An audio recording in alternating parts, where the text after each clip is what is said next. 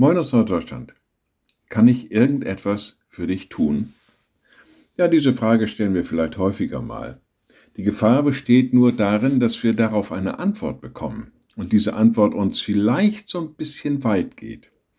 Dass wir auf diese Frage so eine To-Do-Liste übermittelt bekommen. Jo, wenn du schon fragst, dann fang mal an.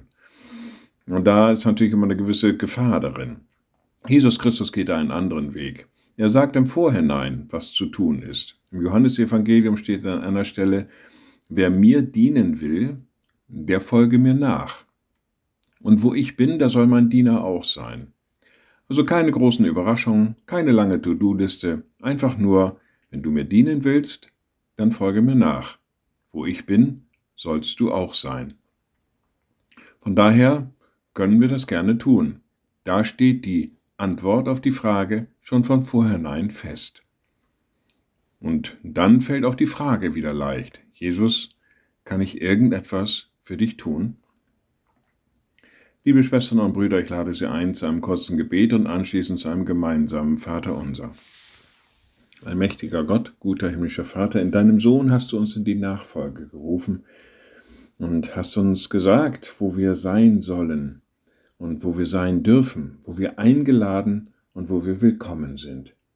Gib uns den Mut, immer wieder neu zu fragen, was wir für dich tun können. Und wir beten gemeinsam.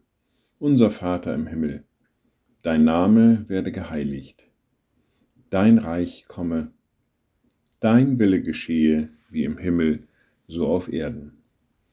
Unser tägliches Brot gib uns heute und vergib uns unsere Schuld, wie auch wir vergeben unseren Schuldigern.